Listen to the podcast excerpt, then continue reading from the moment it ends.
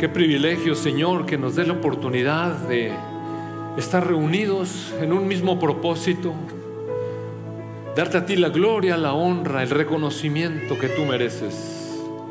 Siendo indignos, Señor, tú nos has hecho dignos.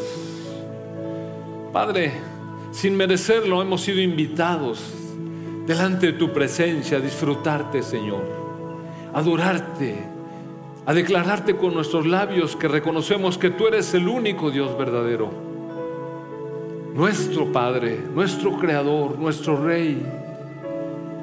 Gracias, amado Padre. Te damos gracias, Señor porque nos permite saber que hay miriadas de ángeles alrededor de nosotros, unidos, Señor, con un pueblo que te adora de todo corazón.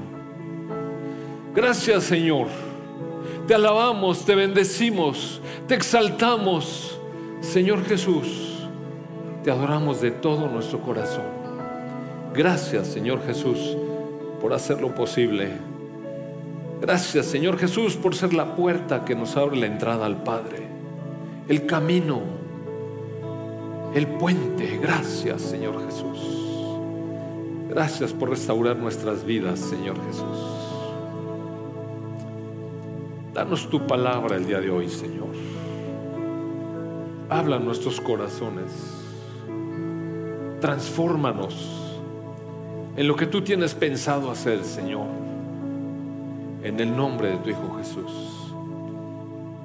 Amén. Puede tomar su lugar, amado hermano. Antes de que, antes de que los niños se vayan a su lugar, quisiera pedirles, por favor, si pueden pasar a los niños aquí al frente.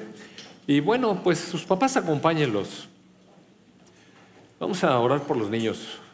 Sabe que este fue un sentir que hemos tenido ya hace tiempo y hemos estado orando por, por los niños eh, desde hace ya mucho tiempo en nuestras reuniones de oración, pero Ayer en particular hubo un sentir que nos transmitió Max en su conferencia y la verdad es que pues es tiempo de orar por nuestros niños físicamente, bendecirlos.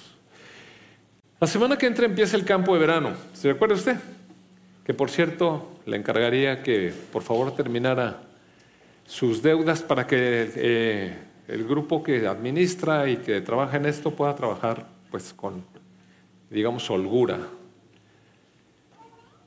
eh, pero también, amados hermanos, convendrá que oremos toda la semana por nuestros hijos. No nada más los traigan, mire, no es un centro de entretenimiento, es equipamiento para su vida espiritual.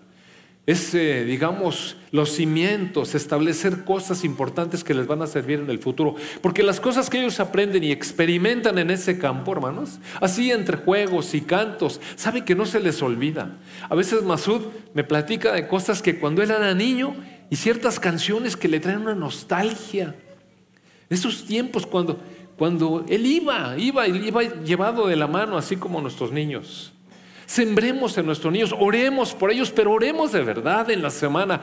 Ore al Padre para que prepare la tierra en el corazón de su niño y la semilla que sea sembrada, amados hermanos, crezca en buena tierra. El Padre es el labrador. Nosotros ponemos la semilla, pero usted prepare con oración a sus hijos. Prepare el tiempo, ¿no? No nada más esté esta semana ahí esperando que llegue el lunes para traerlos y entretenerlos. Vamos a orar, vamos a bendecir a nuestras generaciones. Amado Padre, te damos tantas gracias, porque la verdad, Señor, es un privilegio, es un honor, Señor, es una bendición todos estos niños que tú nos das, Señor. Gracias, Padre, porque también es una responsabilidad invertir en sus vidas. Nosotros, Señor, con la autoridad que tú le has dado a la iglesia, los bendecimos, Padre. En el nombre de tu Hijo Jesús, como padres, bendecimos a nuestros hijos, Señor. Delante de ti los presentamos con clamor, Señor, para que tú tomes sus vidas, siembres tu palabra, pongas tu espíritu en ellos, Señor. Les des sentido a sus vidas y los prepares para todo lo que tú tienes preparado para ellos, Señor que se logre el propósito de su vida en, tus manos, amado Padre. Bendecimos a nuestros niños, estas generaciones que nos sucederán, Señor. En el nombre de tu Hijo Jesús, prepara su corazón, prepara su mente, Padre, para que tu palabra fructifique y te dé honra y gloria por los siglos de los siglos. Amén, amén. Amén. Ore por sus niños toda la semana, amado hermano. Oren por sus niños. Bueno, vamos a dejar que los niños eh, vayan a sus salones y disfruten las clases. Y mientras tanto, quisiera pedirle a los jóvenes, habrá aquí algunos jovencitos que, que van a salir de la ciudad ya próximamente, muy próximamente, para, para ir a estudiar la universidad en otro lado. ¿Habrá aquí alguien que esté en esa condición? Bueno, los que van a salir de la ciudad para ir a estudiar a otro lado, les pediría que por favor pasen al frente. Queremos enviarlos en bendición. Hoy en la mañana me escribió un pequeño mensajito, bueno, a mi esposa, este, Belinda, pidiendo que oráramos por su hijo, que lo llevan para, para que empiece sus estudios afuera. Qué bueno, Vicky, vente aquí en medio, que pasen sus papás. Pasen sus papás. Vamos a ver por estos jóvenes, por los jóvenes que no vinieron hoy, por aquellos que ya se trasladaron, para bendecir sus vidas, para enviarlos en bendición, para declarar sobre ellos la palabra de Dios. Amado Padre, te doy tantas gracias por estas parejas, Señor, a quienes has bendecido con hijos, Señor. Les has permitido amarlos, verlos crecer y también sufrir por ellos, Padre. Te damos gracias, Señor, porque ha llegado el momento, Señor, de un tiempo de separación. Enviarlos, Señor, con todo aquello que hemos invertido en sus vidas. Valores morales, Señor, tu palabra, un modelaje de cómo se debe vivir la vida. Amado Señor, pues con la autoridad que tú confieres a la iglesia, Bendecimos a estos jóvenes, Señor, que salen de sus hogares, que van a enfrentar la vida por sí mismos, Señor, con multitud de problemas, amenazas, peligros y tantas cosas. Guarda sus vidas, Señor. Guarda su mente, Padre. Sobre toda cosa, Señor, que aprendan a guardar su corazón, porque de ahí mana la vida. Amado Padre, bendecimos a estos jóvenes, a nuestros jóvenes, Señor. En el nombre de tu Hijo Jesús, Señor, los depositamos en tus manos para que tú, amado Rey, guardes su vida, guardes, Señor, su entidad espiritual, Señor, y los sigas haciendo crecer hasta alcanzar la estatura perfecta de nuestro Señor Jesús. Padre bueno, tenemos paz y confianza, porque en tus manos están seguros, porque tú eres Dios protector, Dios proveedor, Dios que pelea sus batallas, Señor el Padre bueno que conduce sus vidas con tu Espíritu Santo. Gracias, Padre. Gracias, los entregamos en tus manos, en el nombre de tu Hijo Jesús. Padre bueno, también dales inteligencia superior, Señor. Dale sabiduría en su corazón, Padre, pero un espíritu, Señor, que sea esforzado y que se entregue a ti, Señor, para que en todo lo que hagan, Padre, busquen darte gloria y honra para siempre. En el nombre de tu Hijo Jesús. Amén, amén. Vayan en bendición, jóvenes. Déjame darles un abrazo. Querida Vicky, que muy bien. Vaya muy bien. Dios te bendiga. Muy bien, qué bonito, amados hermanos, poder orar por nuestros hijos, poder orar por nuestros hermanitos, por estos jovencitos que van a enfrentar todos unos desafíos, en verdad. Y bueno, fíjese usted que casualmente, usted cree casualmente, en Dios no hay casualidades, ¿verdad? El tema que el Señor puso eh, eh, en mi corazón para compartir con usted toda la semana está en la carta de Santiago, si me puede acompañar en, en Santiago capítulo 1, vamos a verlo en versión nueva traducción viviente, jóvenes por allá. Nueva traducción viviente, Santiago capítulo 1. Vamos a ver el verso 2 al 4. Vamos a leerlo primero. Mire, fíjese bien, siga la lectura, digamos, de hilo. Amados hermanos, cuando tengan que enfrentar cualquier tipo de problemas, considérenlo como un tiempo para alegrarse mucho. Porque ustedes saben que siempre que se pone a prueba la fe, la constancia tiene una oportunidad para desarrollarse. Así que dejen que crezca, pues una vez que su constancia se haya desarrollado plenamente, serán perfectos y completos y no les faltará nada. Pues amado hermano, se lee fácil, mire. Pues son, ¿qué? Dos versículos. Dos, tres, cuatro. Tres versículos. Pero si le ponemos un poco de atención, miren, amados hermanos, es una carta desde luego a la iglesia. Está hablando con los hijos de Dios. No está hablando con el mundo, no es una carta para el mundo. Está hablando con hijos de Dios, la iglesia, con nosotros. Amados hermanos, cuando tengan que enfrentar cualquier tipo de problemas, ¿sabe qué? Amado hermano, la vida cristiana está llena de problemas, igual que también para los del mundo, mire. La vida es muy enredada y emproblemada. Claro que nos da, nos da a veces grandes satisfacciones. ¿Quién no ha disfrutado de satisfacciones en la vida? Ninguno de nosotros puede decir que su vida ha sido puros problemas. Hemos disfrutado de satisfacciones. Claro, siempre salpicadas de problemas, pero así es la vida. Sin embargo, cuando ya estamos en el Señor, a veces tenemos la ilusión, porque es eso, una ilusión, de que los problemas se van a acabar, pero no se van a acabar, amado hermano. Los problemas persistirán. Lo que, lo que aquí nos está hablando, la, la palabra de Dios, y no quiero decir Santiago, sino Dios inspirando a este hombre para escribir. Lo que nos está hablando es cuando enfrenten diversos tipos de problemas. Mire, no se haga ilusiones. Vamos a enfrentar problemas. Vamos a enfrentar problemas. Oiga, amado hermano, pero ¿sabe que ahorita que estaba yo en la alabanza, en la alabanza, que la disfruté intensamente, oiga, ¿qué, talento tienen estos jóvenes que le agradezco a Dios que les haya dado talento? Y, y qué unción, la verdad es que yo no sé usted, pero pero yo pude entrar en la presencia de Dios prácticamente desde arrancar. Un disfrutar la presencia de Dios. Y entonces por ahí del segundo canto, un canto que dice por ahí, sigo firme, ¿se acuerda usted?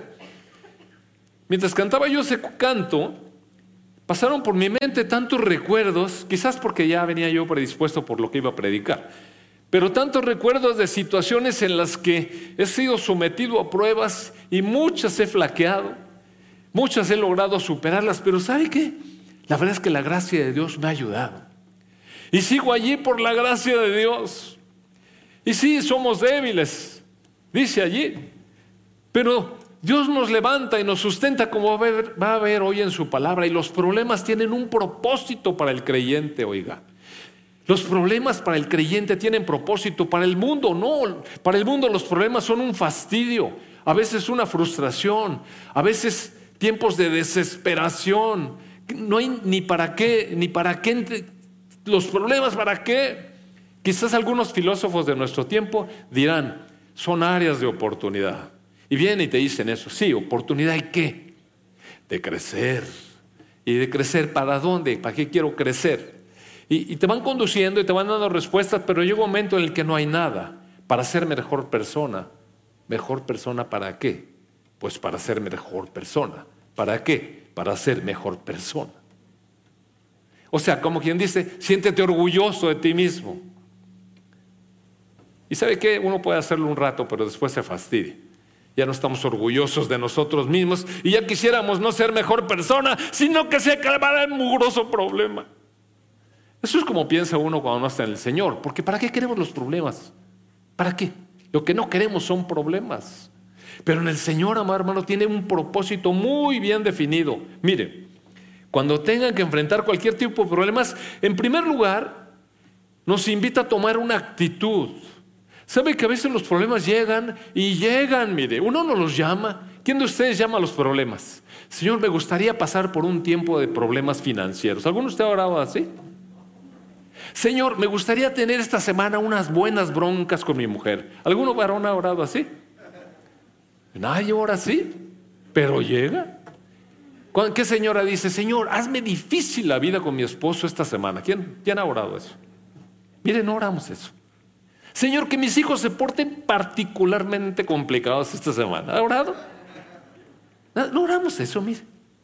Lo que oramos es que nos quite todas esas cosas. Eso es lo que oramos. Porque no queremos, pero no queremos porque no sabemos tomar la actitud. Pero ¿qué nos dice aquí? Cuando tengan que enfrentar, tengan que enfrentar cualquier tipo de problemas, considérenlo como un tiempo para alegrarse mucho. Oye, eso es una locura. Es, al mundo dice, ¿qué? ¿Qué? ¿Está, ¿Usted también Luris? Oiga, su esposo está particularmente difícil. Su esposa está pasando la semana, usted sabe, ¿no? La semana esa de invernal. Los hijos se la propusieron esta semana. Mi jefe es un, oh, está amargado porque perdió los rayados. Y, cosas así. Pero ¿sabe qué? Nosotros debemos de tomarlo como un tiempo para alegrarnos mucho. Pero ¿por qué nos íbamos de alegrar? ¿Nada más por, nada más por estar contentos o, o por locura? No. Y nos da la razón. Porque ustedes saben, ustedes saben y da por hecho que sabemos. Mire, ¿sí sabía usted? ¿Sabía usted que siempre que se pone a prueba la fe, la constancia tiene una oportunidad para desarrollarse? ¿Usted sabía que cuando Dios prueba nuestra fe, nos da la oportunidad para desarrollar constancia? La versión Reina Valera lo tradujo paciencia. Pero me gustó mucho cómo está aquí, porque aparte hay un, hay un, comentarista bíblico que realmente escribió a mediados del siglo XX, pero es un hombre tan erudito que conoce profundamente el hebreo, que conoce profundamente el griego, que conoce muy bien la cultura clásica, un estudioso de la escritura, un verdadero pastor, tiene un comentario que, si usted puede comprarlo, oiga, cómprelo. Se llama Comentario del Nuevo Testamento de William Barclay. El cuate tiene un conocimiento increíble de tantas cosas, de cultura, pero aparte de, pues de los idiomas originales en que fue escrito la escritura. Y él decía que no es una buena traducción, paciencia, porque cuando toleramos los problemas con paciencia, ¿cómo que, ¿qué nos viene la idea? Pues aguanta vara, man. Y aquí no se trata de aguantar vara, mire. Porque ¿para qué queríamos aguantar vara? Pasivamente. Lo que quiere es que seamos constantes para vencer, amados hermanos. Una paciencia no vence nada, pero una constancia perseverante vence los problemas. Vence y aparte cosecha. Mire, ahorita va a ver cómo la palabra nos lleva a eso. Dice, ustedes saben que siempre que se pone a prueba la fe, la constancia tiene oportunidad para desarrollarse. Así que dejen que crezca. ¿Quién? La constancia. Pues una vez que su constancia se haya desarrollado plenamente, y mira, aquí viene una, un efecto, una consecuencia, ustedes serán perfectos y completos y no les faltará nada. Ahora, la verdad es que Dios está a cargo de los problemas y nos prueba. Mire, le voy a enseñar un pasaje. En el capítulo 22 de Génesis, verso 1, ¿me lo puedes poner por favor? Génesis 22, 1, de esta misma versión. Dice, tiempo después, Dios probó, Dios probó la fe de Abraham. Abraham lo llamó Dios. Sí, respondió él, aquí estoy. Oye, qué bonito cuando sabemos escuchar la voz de Dios, ¿verdad? No, no como que, ¿qué es esto? ¿Qué, qué ruido es? Sino, cuando te habla, ponga su nombre ahí. Cuando le diga yo no sé qué, muy, muy. Y que tú sepas que no es Lucero, ni tus hijas, ni tu jefe que sepas, que sepas quién te está hablando, muy. Y que digas, sí, aquí estoy. Toma a tu hijo, no tú no. Toma a tu hijo, sí. A ese a quien tanto amas, tu único hijo, a Isaac. Mira qué específico fue Dios, para que no dijera, bueno, tengo dos, no, Ismael es el mayor, no, no, no. Isaac, ese, ese Isaac, al que tanto amas, y vete a la tierra de Moriah. Allí lo sacrificarás como ofrenda quemada sobre uno de los montes, uno que yo te mostraré. Amado, eso es compartir. A ver, ¿estoy oyendo bien? ¿Será Dios el que amaba o el diablo me está echando aquí una tentación? Fíjese bien, qué importante oír. Pero Abraham era un hombre acostumbrado a escuchar la voz de Dios, ya traía mucha carrera con Dios.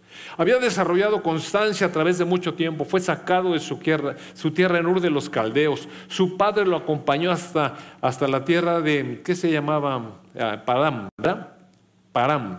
Y entonces allá muere el padre, se queda por ahí la mitad de la familia, sigue, Dios le dijo vete solo, pero se trajo al sobrino. Y muchas cosas pasaron ya.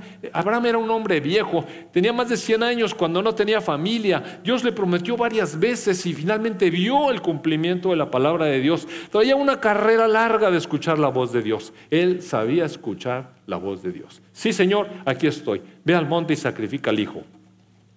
Wow. Mire, no, preguntó qué, clase de prueba es ni cómo crees, qué le voy a decir a Sara, ni cosas así. Simplemente dice en el verso 3, a la mañana siguiente Abraham se levantó temprano, ensilló su burro, llevó con él a dos de sus siervos junto con su hijo Isaac, después cortó leña para el fuego de la ofrenda y salió hacia el lugar que había indicado Dios. Al tercer día, Abraham levantó la vista y vio un lugar a la distancia. Entonces habló con los siervos, quédense aquí con el burro, dijo a los siervos. El muchacho y yo seguiremos un poco más adelante y allí adoraremos y volveremos enseguida. Volveremos. Sí, sí la agarra. Sí la agarra. En Hebreos dice que por la fe Abraham iba a sacrificar a su hijo porque si Dios se lo prometió y esa era la descendencia, quién sabe qué iría a hacer, pero de qué iban a regresar, iban a regresar, porque el hijo era el hijo de la promesa de la descendencia de Abraham. Sí la agarra. ¿Se ve angustia en este hombre? No se ve angustia, se ve certeza. Y aparte no dijo, híjole, quédense aquí porque... No dijo eso, mire, no, no se le ve ahí angustia. Dijo, vamos a ir a adorar. ¿A qué vamos? A adorar. ¿Era un problema? ¿A usted le parece un problema? ¿A usted le parece eso un problema? No sea mentirosillo. Sí es un problema, mire que nos diga Dios que vayamos a sacrificar a nuestro hijo. Ahora, Dios no nos va a pedir eso, amados hermanos. El único hombre al que Dios le pidió eso fue Abraham. Y después Dios sí sacrificó a su hijo. Es solamente un bosquejo del Antiguo Testamento, esas sombras que apuntan a un Padre que da para bendición de otros. Finalmente el Señor no le permitió hacerlo porque Dios no es así. En el verso 10 dice, y Abraham tomó el cuchillo, ya habían pasado, ya estaba el muchacho allá amarrado y con la leña abajo, tomó el cuchillo para matar a su hijo en sacrificio, lo iba a hacer de verdad. En ese momento el ángel del Señor lo llamó desde el cielo, Abraham, Abraham. Sí, respondió Abraham, aquí estoy. No pongas tu mano sobre el muchacho, dijo el ángel. No le hagas ningún daño porque así es Dios, amados hermanos. Los problemas no son para hacernos daño. Tienen un propósito espiritual que apenas si logramos atisbar. No le hagas ningún daño porque ahora sé de que verdad, de que de verdad, de verdad temes a Dios. No me has negado ni siquiera a tu hijo, tu único Claro que era un problema, mire, era un problema. ¿Usted cree que no fue para un problema llevarse a, este joven y no decirle a su esposa? ¿Usted qué, ¿Usted qué cree? Nomás piénselo. Esta semana había un niño que su esposa se tuvo que ir a trabajar a otro lado. Y entonces el papá se quedó con el niño y como estaba ahí jugando dijo, es tiempo de salir a hacer ejercicio, pero estaba lloviendo. Y entonces el niño no quería salir, total que el papá dijo, ¿cómo que no? Eres un hombrecito, ya quién sabe qué, lo llevó. Claro que se le mojó. Y claro que estaba el otro día en el consultorio con fiebre, ¿verdad? Y el hombre estaba llorando. Es que, doctor, me siento tan mal porque él no quería ir y miren nomás, lo llevé a la fuerza. Y... No sé si lloraba porque estaba pensando que iba a regresar a su esposa. Le dije, ¿ya regresó su esposa? No, no le voy a decir ahorita. Que se cure, por favor. A mí una vez me pasó con Jaime, ¿sabe? No quería pintar un pedazo de pared. Y entonces llegué a la casa y me dijo mi esposa, Jimmy no quiere pintar el pedazo de pared. ¿Cómo que no quiere? Dice que siente mal. Siempre se siente mal que hay que ponerlo algo que hacer. ¿Cómo que no va a pintar la pared? ¿Y qué cree que pintó la pared? Claro.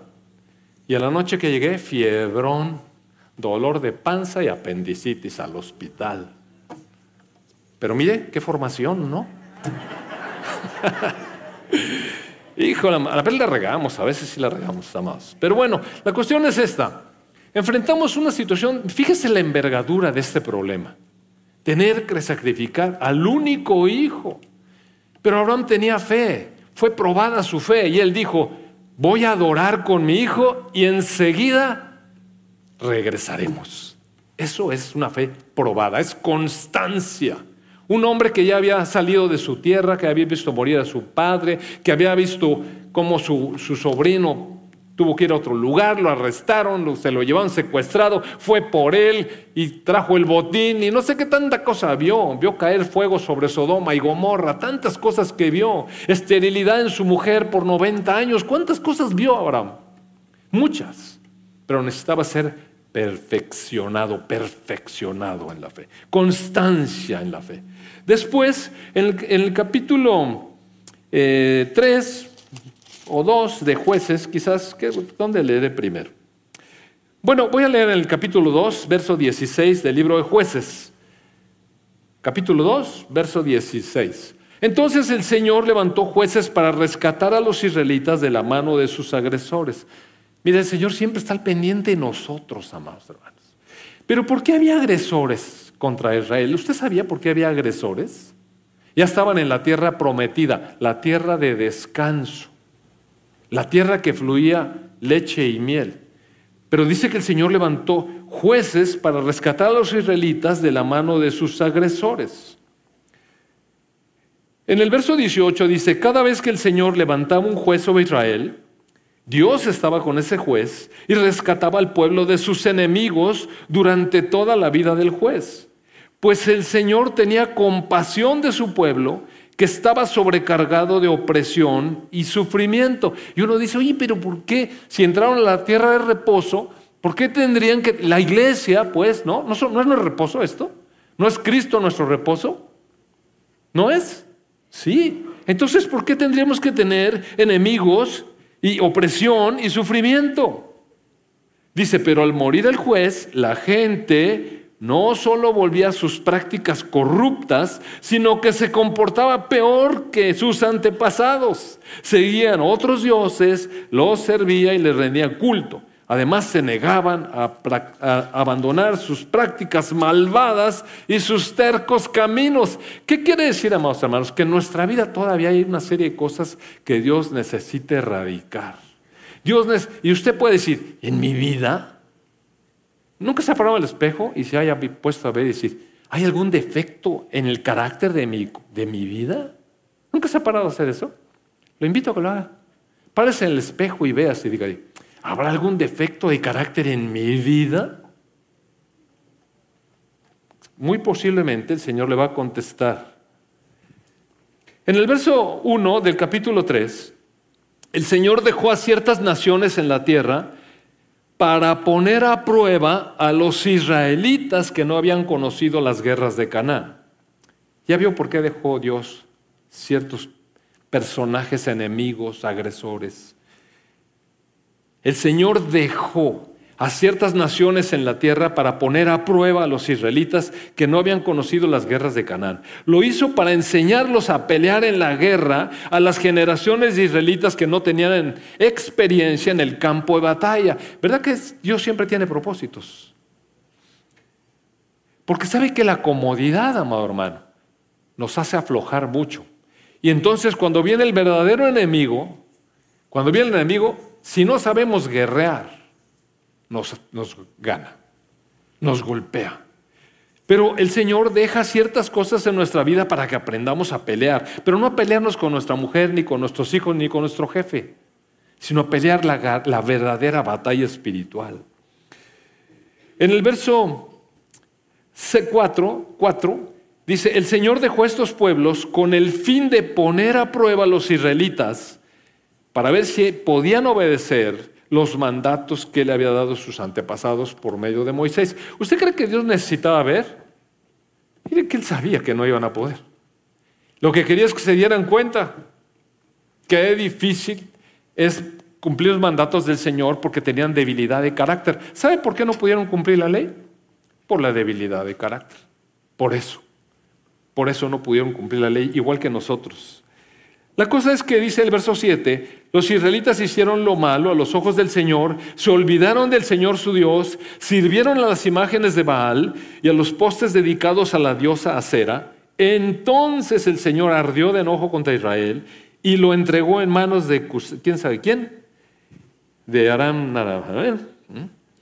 Y los israelitas sirvieron a Cusán Rizataim durante ocho años.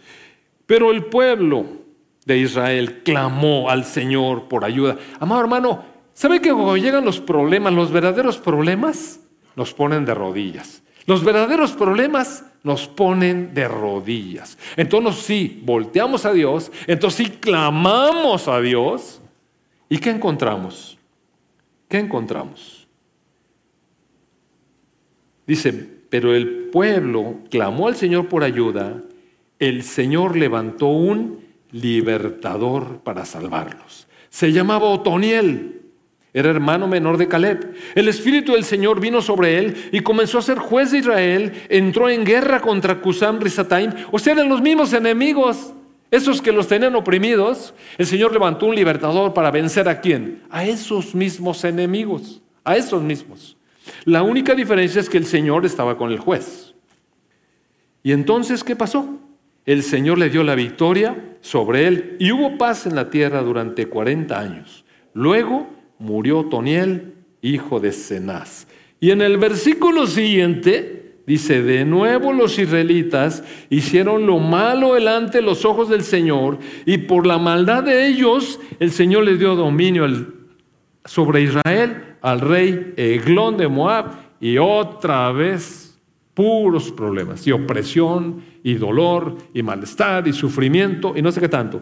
En el verso 15 dice, sin embargo, cuando el pueblo de Israel clamó al Señor por ayuda, el Señor nuevamente levantó un libertador para salvarlos.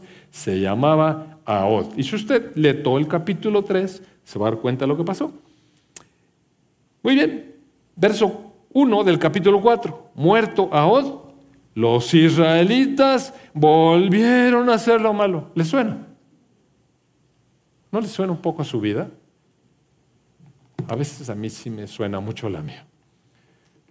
Y entonces veo cómo es que los problemas me hacen ponerme de rodillas delante del Señor y clamar para que sea Él por tu gracia, como dice la cancioncita, si no es por tu gracia, si no es por tu amor, ¿dónde estaríamos? ¿Se fija dónde estaríamos? ¿Se fija dónde? Los problemas, amados hermanos, hacen que desarrollemos constancia. Constancia. Y dice, aquí. Entonces nos deben alegrar, no, no, se angustie, mire. La actitud del cristiano ante los problemas debe ser de gozo. ¿Por qué? Porque sabemos que Dios tiene un propósito. ¿Cuál? Acercarnos a Él, hacernos crecer. En medio de la prueba está Él con nosotros, desarrollando, desarrollando carácter en nosotros, dándonos gracia, dándonos cada vez más de Él para que nosotros podamos menguar, como decía la canción con la que empezamos hoy, antes de la alabanza, menguar para que creciera él en nosotros. Eh, así, así es. Entonces aquí el consejo es, dejen que crezca la constancia, porque cuando la constancia se ha desarrollado plenamente, ¿y cómo se desarrolla la constancia? Por enfrentar problemas, amado hermano. No se desarrolla la constancia cuando estamos acostados viendo Netflix. Mire, eso no se desarrolla constancia. Se desarrolla pereza. Eso sí se desarrolla. Quizás un poco de descanso quizás un poco de esparcimiento. Y tampoco quiero condenar a quien ve la tele. Mire, yo veo la tele. No crea que, que no veo. A veces necesitamos descansar, a veces necesitamos un momentito de esparcimiento, sí, sí, sí. Pero cuando vengan los problemas, tomemos una actitud de qué? De alegrarnos mucho, de gozo. No por el problema. No nos alegramos por los problemas. Nos alegramos porque eso va a desarrollar nuestra constancia. Y cuando se desarrolle nuestra constancia, sometida continuamente en la prueba de nuestra fe, dice el verso 4, dejen que crezca la constancia. Pues una vez que su constancia se haya desarrollado plenamente, hay un resultado, mire, como el de Abraham. ¿Sabe que esa fue la última prueba de Abraham? Ya. Después, ya Dios no le pidió más pruebas. Dice, una vez que está desarrollada plenamente su constancia, serán perfectos. ¿Y qué es eso de perfecto? No es el hombre perfecto. A veces mi papá eh, le llamaba mucho la atención a mi mamá cuando yo era niño, me acuerdo. Bueno, jovencito, porque no hacía esto bien y porque aquello. Y entonces de repente mi mamá volteaba y le decía, sí, don perfecto, le decía. Sí, don perfecto, como si que, como si que tú no te equivocaras, ¿verdad? Pero, amado hermano, no se refiere a esa perfección que después estemos exigiendo a los demás ser perfectos. ¿Sabe que la palabra perfecto aquí significa una persona que está completamente preparada por Dios para el propósito para el cual fue creado? ¿Y para qué propósito usted fue creado? ¿Ya pensó? ¿Ya pensó? Mire, fuimos creados para la gloria de Dios. Pero con nuestras debilidades de carácter es difícil darle gloria a Dios. Cada uno de nosotros tenemos debilidades de carácter que necesitamos superar. Necesitamos enfrentar dolores, desilusiones, sufrimientos, seducciones y todo tipo de cosas que nos quieren apartar de Dios. ¿Para qué? Para que nos afirmemos en Dios y permanezcamos firmes por su gracia. Y desarrollamos el carácter de Dios dentro de nosotros. Porque Dios quiere hacerlo, mire. ¿Quién es el juez? ¿Usted cree que Dios le va a levantar un juez para que lo saque de sus broncas? No, mire, lo que le va a dar es el Espíritu Santo para que lo ayude a salir de su, de su bronca victoriosamente. No creo que Dios nos pone las pruebas para que las reprobemos. Las pone para que las aprobemos. Pero solos no podemos, realmente no podemos. Necesitamos la gracia de Dios. Necesitamos el favor de Dios, la salvación de Dios. Pero todo eso nos ha dado en Cristo. La verdad es que necesitamos dejar que Él crezca y que nosotros le bajemos, le bajemos. Entonces seríamos completos, es decir, estaremos adecuados. ¿Sabe que cuando se hacían los sacrificios en el templo, usted sabe, se tenía que llevar un, eh, animal que fuera perfecto. ¿Y qué quiere decir eso? Sin defecto. ¿Qué quiere decir? Adecuado para el sacrificio. No quiere decir que el animal más perfecto del mundo, sino era adecuado para el sacrificio. Nosotros necesitamos ser perfectos para Dios, tener ese carácter, mire. Pero no lo podemos hacer con nuestras fuerzas. Los problemas nos ayudan. Por lo tanto, podemos estar gozosos cuando llegan los problemas, porque tiene sentido, ¿eh? No es nada más problemas por problemas, tiene sentido el problema. Yo sé que esto me va a desarrollar constancia, voy a perseverar en Dios, y aunque me tropiece y me tropiece y me tropiece, ¿qué hacemos? Pues volvemos otra vez a Él y clamamos y le pedimos que nos ayude otra vez. ¿Dónde estaríamos si no? Dice la canción. ¿Dónde estaríamos si no? Entonces, estarán perfectos y completos. Y completos quiere decir llenos de toda la plenitud de Dios. Entonces no nos falta nada. ¿Sabe que cuando estamos llenos de toda la plenitud de Dios no nos falta nada? Podemos volver a enfrentar un problema y esta vez paz. Y entonces nuestra fe es probada y pasamos la prueba, como Abraham. Señor, gracias por esta bronca. No sé a dónde va a ir a dar, pero yo sé que contigo la voy a superar. Porque Dios no nos pone las pruebas para hundirnos y para que estemos todos desesperados y nos levantemos. No, hombre, soy una piltrafa humana. Y mire, yo le quiero decir esto porque yo lo he dicho. Antes de que mi esposa me diga, tú dijiste. Pero yo he dicho esto, soy una piltrafa humana que ya no me quiero parar allí. Yo he dicho eso. ¿Y sabe qué? Que sí es cierto. La canción decía, yo soy indigno, pero tú me amas. ¿Se acuerda? Sí es verdad, no, sí, sí, sí es verdad. Pero el Señor está con nosotros. Somos su pueblo, a quien Él ama. Y nos levanta otra vez, nos limpia, ok, otra vez, mi hijito. Como, como cuando usted va a llevar al niño a la escuela y ya le puso el uniforme perfecto y está a punto de salir y se derrama el chocolate, nunca le pasó eso. Y bueno, usted tiene la posibilidad de desarrollar constancia, paciencia, amor, cambiar, no te preocupes, mi amor. Ahorita te volvemos a poner en orden, mi amor. ¿No? a ver si ya dejas de tirar el chocolate y lo llevo uno otra vez. ¿Pero qué hace? Lo llevo otra vez. La idea es que llega el kinder. ¿No? Pues sí. Amado hermano, no le faltará nada. Oiga, esto, esto está lleno de, de una promesa de plenitud, de vida. Cuando uno puede llegar a la madurez, a madurez, madurez, perfecto, completo, sin que nos falte nada y entonces podemos enfrentar, sabe que no se van a acabar los problemas. Podemos enfrentar los nuevos problemas de una manera diferente, disfrutándolos, sabiendo que una vez más nuestra prueba es puesta, nuestra fe es puesta a prueba para desarrollar más constancia. Ahora los problemas ya no nos sacuden como antes. ¿Recuerda usted cuando llegó el Señor? A lo mejor traía algún problema de salud, un problema de matrimonio, un problema de finanzas, lo que sea, yo sé que sé. Pero entonces llegó el Señor, se llenó de gozo y cuando pensó que la iba a ser pura felicidad, aparece la primera prueba. Y yo he visto mucha gente que cuando viene la primera prueba dice, ay no, pues entonces, ¿qué? Entonces, ¿qué? Si para eso me acerqué a Dios, para que no tuviera problemas. ¿Qué? Se acercó para eso. Eso es una convenenciero. Eso es ser convenenciero. Nos acercamos a Dios porque respondemos a su amor, porque necesitamos perdón, porque nos ofrece vida eterna. Pero necesitamos estar preparados, ¿sabe? Y no estamos. Traemos infinidad de aristas que necesitan ser pulidas, de debilidades de carácter que necesitan ser cambiadas por otras, por cosas de firmeza. Qué diferentes, amados hermanos. Somos después de haber pasado diversos problemas durante un tiempo y la gente, ¿sabe que esta semana fui con mi esposa a platicar con una persona que, que quería platicar con nosotros? Yo conocí, yo, yo conocí a esta persona cuando llegué aquí al hospital infantil hace casi 40 años. Y me dijo, ¿sabe qué me dijo? Dice, es que yo te conocí antes que fueras cristiano. No, si yo sí te conocí. Qué horrible.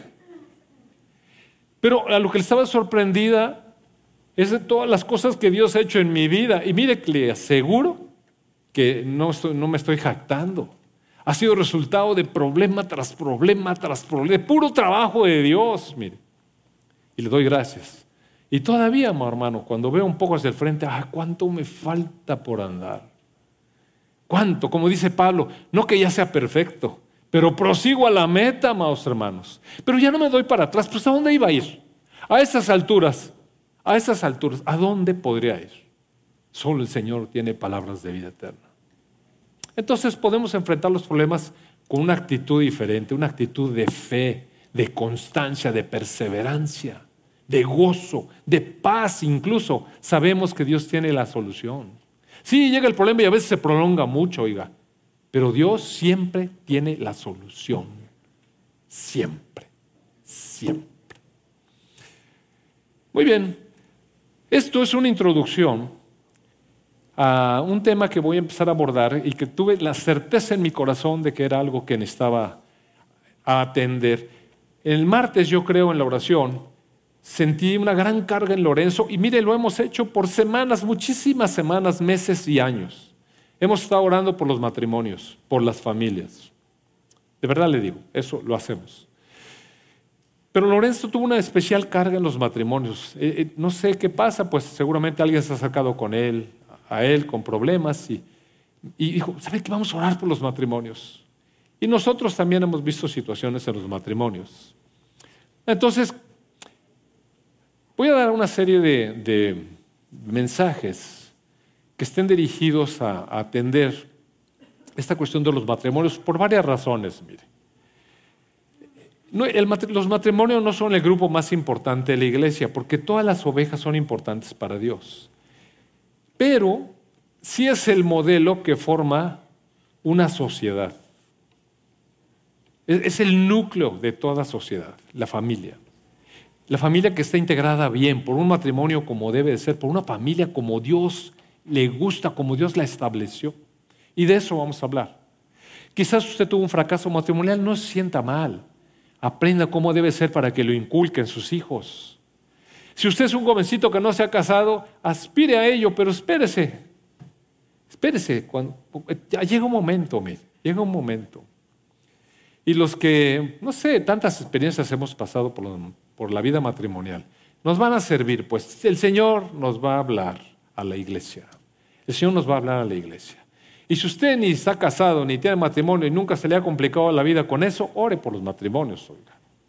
Ore, porque ese es el núcleo de nuestra sociedad, que por cierto se está desmoronando. Vamos a orar. Padre bueno, gracias por tu palabra de verdad, porque afirma nuestra vida en ti, Señor. Gracias porque nos permites entender que los problemas, las angustias, las aflicciones, los sufrimientos que llegan a nuestra vida como enemigos, en realidad, Padre, tú los utilizas como pruebas para transformarnos en personas que sean perfectas, completas y que nada les falte delante de ti, Señor. A estar en tu presencia llenos de gozo, de paz, de esperanza, llenos, plenos de ti, Señor. Gracias, Padre, porque eres fiel, porque eres bueno. En el nombre de tu Hijo Jesús. Amén. ¿Qué vas a poner? canción. ¿Qué sería de mí? ¿Sigo firme? Sigo firme. Es que está muy buena. ¿No está el baterista? ¿Dónde está el baterista? ¿Eh? ¿Alguien podría llamar al baterista que está en bebés, por favor? Qué bueno que servimos en, aquí y allá, hermanos. ¿Verdad que sí? Qué bonito, ¿no? A ver, el de la tambora, que pase.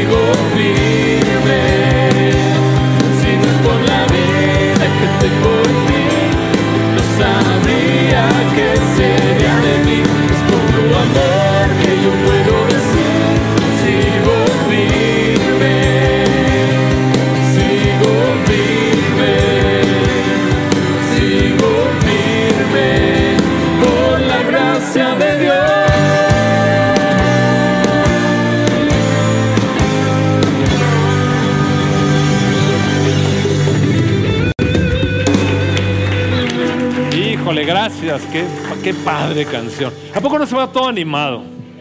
Seguimos firmes, desarrollando constancia por la gracia de Dios. Amén. Dios le bendiga. Tenga bonita semana.